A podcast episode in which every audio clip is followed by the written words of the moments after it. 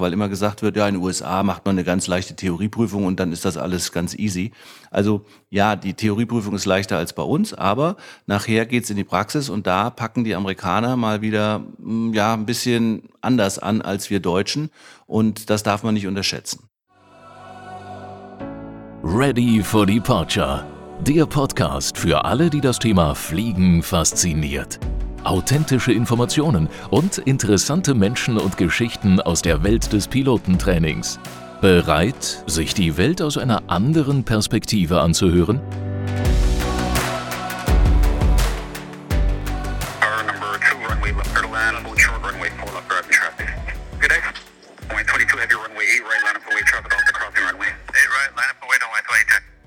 Wow, wow, wow, wow. Stop, stop. Hold on a minute. What did he say? Ja, guten Tag, hallo und herzlich willkommen zum Podcast Fliegen in den USA oder doch lieber nicht. Was ihr gerade gehört habt, war ein klassischer Funkverkehr an einem amerikanischen, zugegebenermaßen etwas größeren Flughafen und dort hat der Controller mit dem Piloten, ich glaube, die Landeclearance besprochen. Also, ihr seht, es hört sich anders an. Im Prinzip ja für Fußgänger sowieso hört sich der Funkverkehr von Piloten immer ein bisschen anders an, aber in den USA ist es speziell. Heute möchte ich euch mitnehmen, einmal zu überlegen, wenn ihr Pilot werden wolltet, würdet ihr das lieber in den USA machen oder aber doch lieber in Deutschland, Schrägstrich Europa. Die Sprache, wie eben gehört, ist das eine Thema und das ist eigentlich die häufigste Frage, die ich höre. Ja, ich würde das gern machen. Ich würde auch von Piloten zum Beispiel oft gefragt, ich würde auch gern mal in den USA fliegen oder mich dort weiterbilden. Schaffe ich das mit meinem Schulenglisch? Das muss natürlich jeder selbst wissen. Aber ich glaube, wenn man einigermaßen Englisch verstehen kann und sich auch ein bisschen vorbereitet für solch einen Trip, dann ist das sicherlich zu schaffen. Natürlich, wenn man noch nie die englische Sprache genutzt hat oder in der Schule, äh, ich sag mal, vielleicht nur bis zur zehnten Klasse und sag mal sehr unwillig nur das Fach Englisch belegt hat, dann ist es natürlich nochmal herausfordernder. Es gibt sehr viele Unterschiede und mein Titel ist ein bisschen geklaut, wenn ich ehrlich bin. Fliegen in den USA ist ein Standardwerk von äh, Dr. Schwan, ein Buch, also für die, die das vielleicht nicht mehr kennen, ein richtig eingeschlagenes Buch mit Seiten, ähm, was ihr überall, wenn ihr es googelt, findet und bestellen könnt. Ich empfehle das allen, die vielleicht sich wirklich mit diesem Gedanken befassen, mal in Amerika zu fliegen oder sogar das Fliegen in Amerika zu lernen. Also Fliegen in den USA von Dr. Schwan einfach mal schauen und dort findet ihr alle Details viel detaillierter als das, was ich euch jetzt in den nächsten 10, 15 Minuten erläutern kann, aufgeschrieben und auch zum Nachschlag und relativ aktuell, weil ein gedrucktes Buch ist natürlich nicht so aktuell wie eine Website, die jeden Tag geändert werden kann, aber die Daten, die drinstehen, sind grundsätzlich erstmal gut, um sich einen Überblick zu verschaffen. Nach diesem Buchtipp kommen wir mal zu den Klassikern nämlich einmal die Ausbildung in den USA zum Piloten und das zweite Mal, wenn man schon Pilot ist, für die ganzen deutschen, schrägstrich europäischen Piloten mit europäischen Lizenzen, die Weiterbildung, vielleicht auch eine höherwertige Lizenz, die man in den USA gerne erreichen möchte. Also sprich, ich bin hier vielleicht Privatpilot, möchte aber gerne noch Instrumentenflug lernen oder sogar meinen Berufspilot, also die Commercial Pilot License oder sogar die Airline Transport Pilot License, den ATPL, erreichen. Das kann ich natürlich alles, genauso wie in Europa, auch in den USA machen.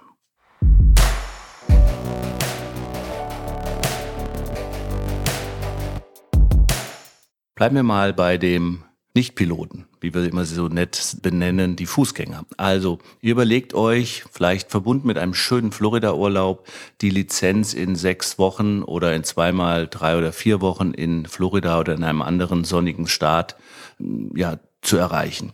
Dann gibt es eine Aussage, die fast immer kommt, ja, es ist ja sehr viel billiger in den USA. Ja, das ist grundsätzlich richtig. Jetzt müsste man natürlich eine Vollkostenrechnung machen und äh, Flug und alles drumherum noch mit einkalkulieren. Und dann denke ich, geben sich die beiden Ausbildungen nicht mehr so viel, beziehungsweise dann ist man wahrscheinlich sogar in den USA ein bisschen teurer, als würde ich es hier vor Ort vielleicht bei einer lokalen Flugschule machen. Also meine Privatpilotenausbildung zum Beispiel. Die Rahmenbedingungen, zu denen komme ich gleich nochmal, sind sehr ähnlich. Wenn ihr das natürlich verbinden könnt, weil ihr sagt, ich will eh in die USA, dann würden diese Kosten ja als Urlaub anfallen und die Ausbildungskosten separat. dann äh, ist das aber auch nicht mehr so ganz richtig, weil dieser Fakt, dass die äh, Ausbildung in den USA billiger ist, bezieht sich auf die Zeiten, als der äh, Sprit, also das Benzin, das Flugbenzin so wahnsinnig günstig war, dass wirklich eine Flugstunde in einer Cessna knapp 90 Dollar gekostet hat. Im Gegensatz zu Europa, wo dann oder in Deutschland, wo dann eine Flugstunde wegen der Versicherung der höheren äh, Steuern auf Flugbenzin eine Flugstunde zwischen 150 und 200 Euro gekostet hat oder D-Mark noch in den letzten Jahrtausenden. Also ihr merkt schon, das ist eine Meinung, die ist sehr alt, weil auch in den USA hat natürlich die Energiekrise und äh, alles, was momentan passiert, zugeschlagen. Das heißt, auch die Spritpreise sind äh, dermaßen angezogen, dass ich dort ein vernünftiges Flugzeug auch kaum noch unter 150 bis 200 äh, Dollar zur Ausbildung bekomme. Die Fluglehrergebühren sind ähnlich wie bei uns, alles in Dollar natürlich versus Euro. Also man zahlt zwischen 40 und 60 Euro für den Fluglehrer, für die höherwertigen Lizenzen dann entsprechend mehr. Also insofern ist dieser Preisvorteil eigentlich heutzutage kein echter Preisvorteil mehr. Kommt jetzt immer die Frage, welche Flugschule nehme ich denn? Also, da ihr es, wie eben vielleicht in dem Beispiel besprochen, vielleicht während eines Urlaubs machen wollt und vielleicht nehmt ihr die Familie mit oder zumindest Partner oder Partnerin, sollte man sich zumindest einen Landstrich suchen in den USA, wo das Wetter schön ist. Also ich würde da nicht nach North Dakota gehen im äh, November, weil da ist das Wetter noch schlechter als in Norddeutschland äh, hier im äh, Januar, sondern es wäre dann vielleicht angebracht, in den Staat Florida zu fliegen oder Kalifornien oder New Mexico, Arizona. Also die ganzen warmen Staaten und dort gibt es eine Vielzahl von Flugschulen. Das Land oder der Bundesstaat, äh, wo man sich am ich sag mal, am intensivsten auf ausländische Flugschüler eingestellt hat, ist sicherlich Florida. Da gibt's auch die meisten Flugschulen. Viele davon kooperieren mit deutschen Flugschulen. Und insofern hat man dort ein hohes Verständnis auch bei den amerikanischen Fluglehrern sowie bei den Flugprüfern für europäische Eigenheiten. Also die Deutschen sind ja oftmals etwas äh, genauer und äh, stellen mehr Fragen vielleicht als andere Nationalitäten. Das kennen dann natürlich die Prüfer, die dann schon einige hundert Prüflinge ähm, aus anderen Ländern geprüft haben und sich dann sehr gut auf die einzelnen Besonderheiten der Nationalitäten einstellen können. Also in Florida findet ihr, glaube ich, ein ideales Umfeld mit Hunderten von Flugschulen, die äh, auch für europäische oder für deutsche äh, Kunden sehr gut zu handeln sind und wo man auf hohes Verständnis trifft, auch wenn man noch einige Sprach- oder Kulturschwierigkeiten haben sollte. Beispiel, ich war vor knapp ein Jahr in Kalifornien beruflich, bin dann natürlich auch zum Flugplatz, habe mir ein Flugzeug gemietet.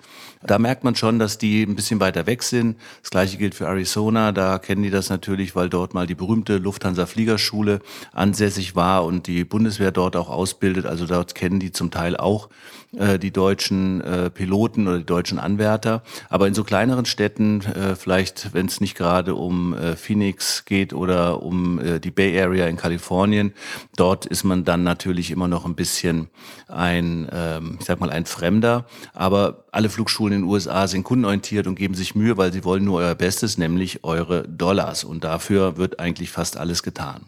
Da sind wir auch schon beim nächsten Punkt. Man muss sehr genau aufpassen, für was man Geld ausgibt. Das erste, was euch in einer amerikanischen Flugschule passiert, ist, dass ihr erstmal eine Kreditkarte zeigen müsst und die wird erstmal mit einem äh, bestimmten Betrag belastet als Sicherheit.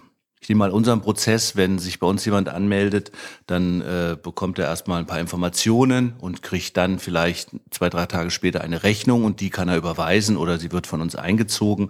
Also das ist schon mal ein bisschen anders. In Amerika ist das erste nach Guten Tag oder wie geht's, äh, kann ich bitte Ihre Kreditkarte haben. Aber das kennt ihr vielleicht, wenn ihr schon in den USA mal unterwegs war. Das passiert in Hotels, bei Autovermietungen und natürlich eben auch bei Flugschulen. Was muss ich machen, bevor ich dahin fliege. Ja, da gibt es einen, sag mal, sehr großen Unterschied in der Ausbildung zwischen europäischen und amerikanischen äh, Piloten.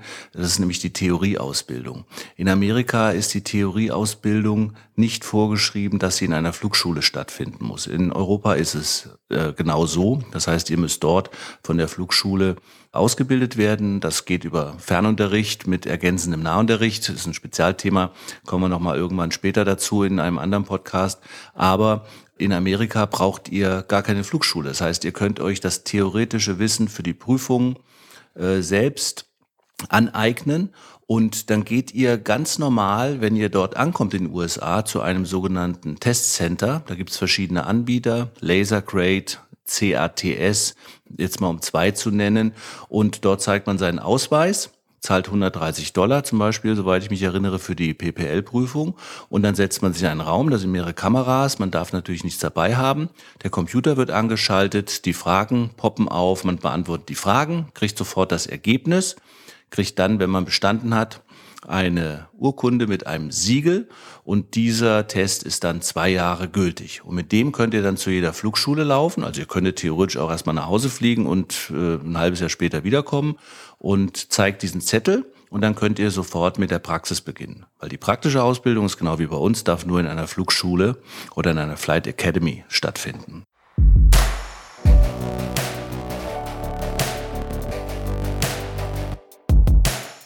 Wie lerne ich denn jetzt für die amerikanische theoretische Privatpilotenprüfung zum Beispiel? Ja, das ist äh, simpel, natürlich online, wie man das heute macht, mit bestimmten Fragenkatalogen, alle veröffentlicht. Ein weiterer Unterschied ist die Menge der Fragen und die Prüfung sowie die Bestehensquote. Also, ich mache es mal in ähm, Telegram-Stil in Europa.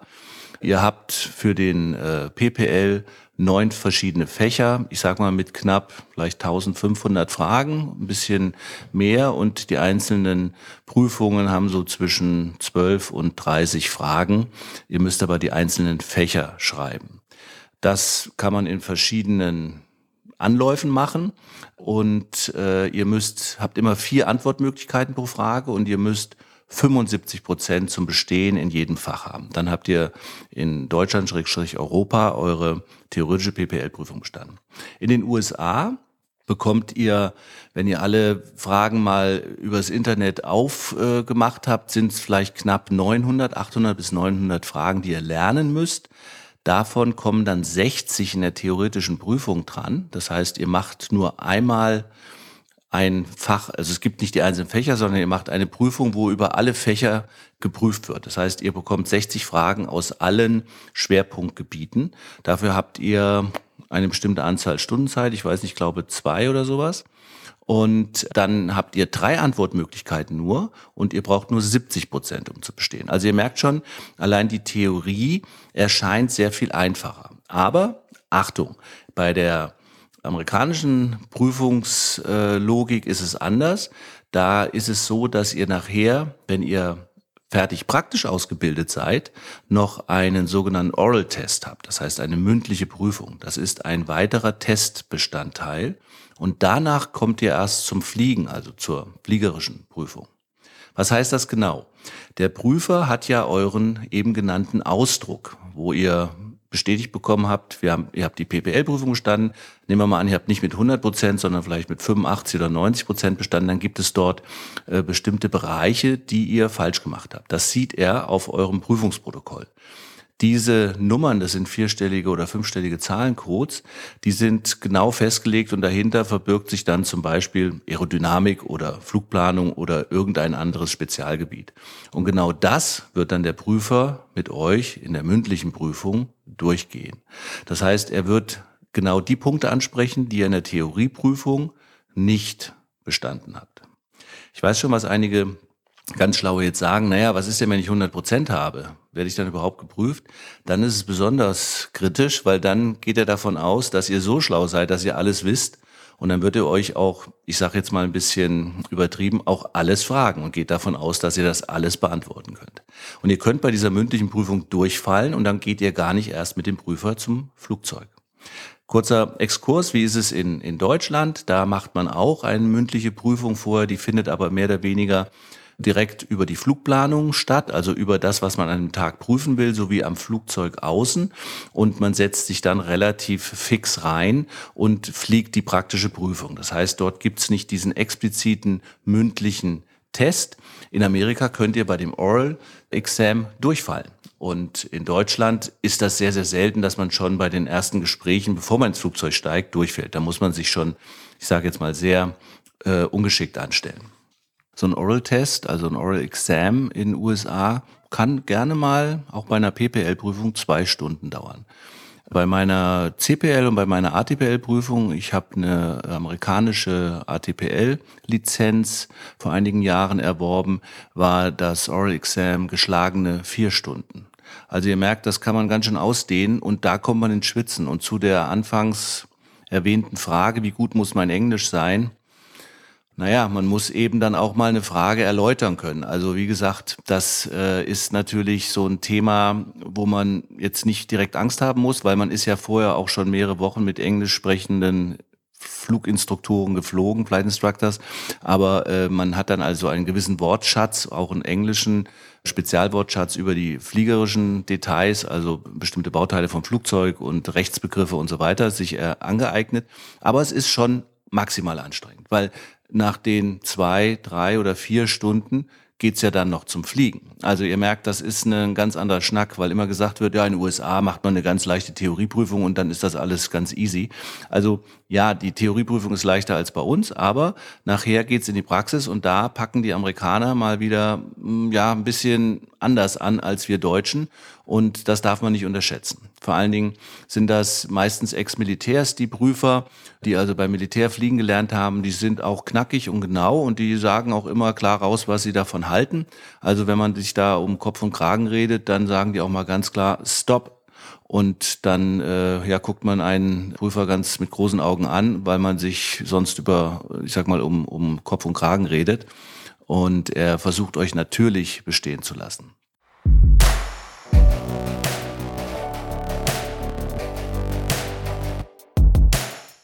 Dazu muss man auch vielleicht noch wissen, dass die amerikanische äh, Behörde, die FAA, Prüfer sowie Lehrer mit in die Haftung nehmt für eine bestimmte Zeit, wenn ihr nachher die Lizenz habt und eventuell direkt danach einen Unfall verursacht. Das heißt, dieses Rechtssystem in den USA, was ihr sicherlich schon gehört habt, was oft sehr ungewöhnlich für uns Europäer ist, hat auch im Prinzip in diesem Sinne eine gute Variante, weil der Prüfer wird euch nicht bestehen lassen, wenn er der Meinung ist, dass ihr nicht fliegen könnt. Und der Lehrer würde auch ein Problem kriegen, wenn ihr danach einen Flugunfall verursacht. Das heißt, die bekommen beide einen sogenannten kleinen roten Reiter auf ihre Akte und das könnte ihrer Karriere schaden. Also insofern sind der Fluglehrer sowie der Flugprüfer beide daran interessiert, mit euch eine super gute, saubere Lösung zu finden, wie ihr die Prüfung besteht. Was ich damit sagen will, sie weisen euch sehr nett, also die Prüfer zum großen Teil, darauf hin, wenn ihr anfangt, während der Prüfung in die falsche Richtung zu galoppieren. Und dann sollte man als, besonders als, vielleicht als deutscher Zeitgenosse nicht auf seiner Meinung bestehen, sondern sehr genau auf die Reaktion des Prüfers achten. Also das ist so zumindest meine Erfahrung nach drei oder vier amerikanischen Prüfungen, äh, die ich hinter mir habe, da war immer sehr viel Tension, also sehr viel Spannung in den ganzen ähm, Beziehungen. Aber es hat immer geklappt am Ende und darum geht es ja. In der fliegerischen Prüfung ist dann eigentlich nicht viel andere Sachen als in der, in der europäischen. Es wird ein bestimmtes Programm und zwar nur das Programm, was in einem äh, Buch steht, das sogenannte Practical Test Standard. Genau das darf der Prüfer prüfen, nicht mehr und aber auch nicht weniger. Er nimmt sich bestimmte Teile raus, Schwerpunkte, die er sehen will. Und das hängt auch wieder ein bisschen davon ab, wie schlau wart ihr denn vorher bei der Theorie und auch bei dem Oral Test. Also insofern ist das ein Gesamtpaket, wo man sehr konzentriert sein muss an diesem Tag und sollte gut ausgeruht zur Prüfung gehen. Der Prüfer übrigens kassiert in Cash bar, meistens drei bis fünf oder 600 Dollar. Und das ist der Nebenverdienst für die Veterans, also die ehemaligen Soldaten, die dann als Flugprüfer arbeiten, weil so eine klassische Rente wie bei uns gibt's ja in den USA nicht. Und äh, die sind dann sehr daran gelegen, dass sie auch einen guten Ruf haben, weil die Flugschulen natürlich die Prüfer äh, nur anrufen, wenn sie wissen, das sind auch faire Prüfer. Also insofern, das ganze System ist darauf abgestimmt, euch als Kunden die bestmögliche Leistung zu bieten. Und äh, das habe ich im Prinzip in jeder Flugschule, in der ich in den USA war, und es waren einige, äh, immer so erlebt. Und davon könnt ihr erstmal ausgehen. Hier in Deutschland äh, hat man ja oft das Gefühl, dass man bei einer Prüfung vorgeführt wird, was im Übrigen auch nicht stimmt bei Flugprüfungen weil auch wir Prüfer sind angehalten, eine positive Stimmung äh, in der Prüfung zu erzeugen, damit ihr die bestmögliche Leistung abrufen könnt. Also man muss da keine Angst haben vor einer Prüfung, sondern man möchte sehen, was ihr könnt. Und dafür habt ihr lange trainiert. Und ihr wollt eine Lizenz haben, mit der ihr weltweit fliegen könnt, ob amerikanisch oder europäisch. Und dafür ist natürlich wichtig, dass der Prüfer nachher seinen Stempel gibt, dass ihr das auch wirklich beherrscht.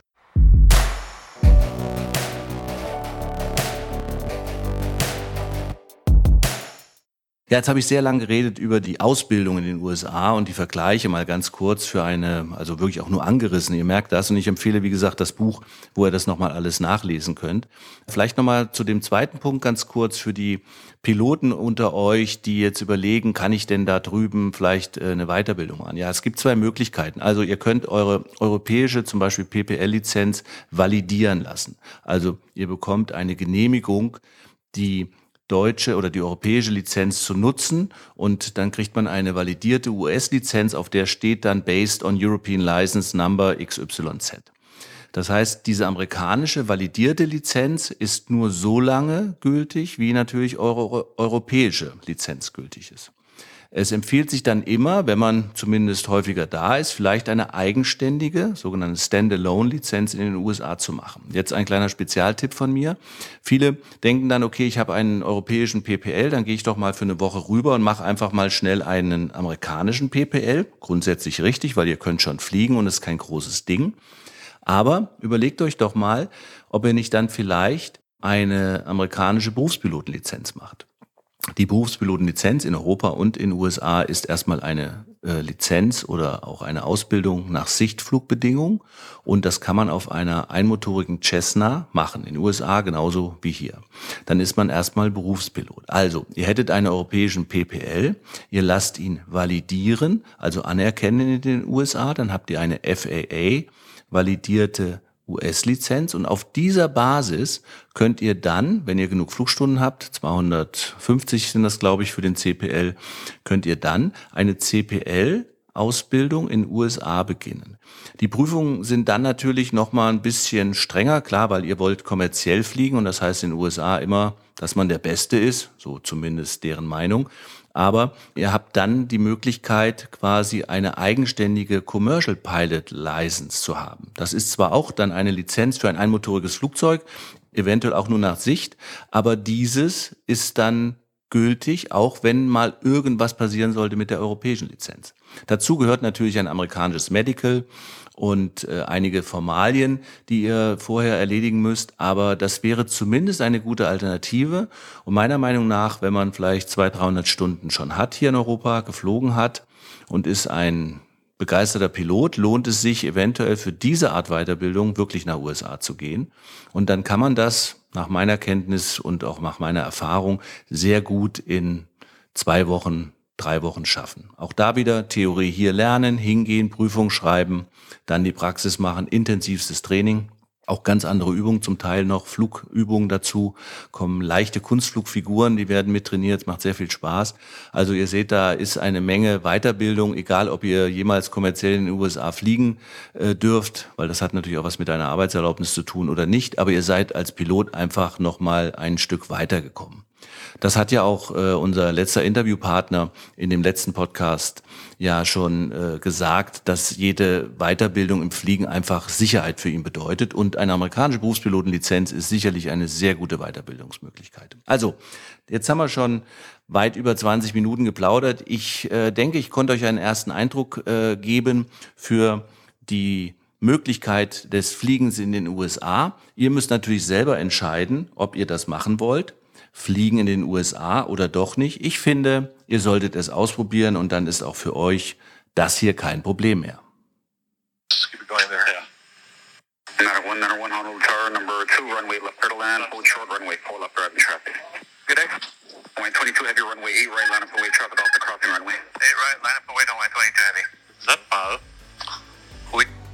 Bis dahin, euer Ulf. Ciao. Lust auf mehr bekommen? Selbst mal das Steuer in die Hand nehmen und abheben? Dann klickt auf schoolforpilots.de, werdet Teil der weltweiten Aviation Community und hört in Kürze auf eurem Cockpit-Kopfhörer. You are cleared for takeoff.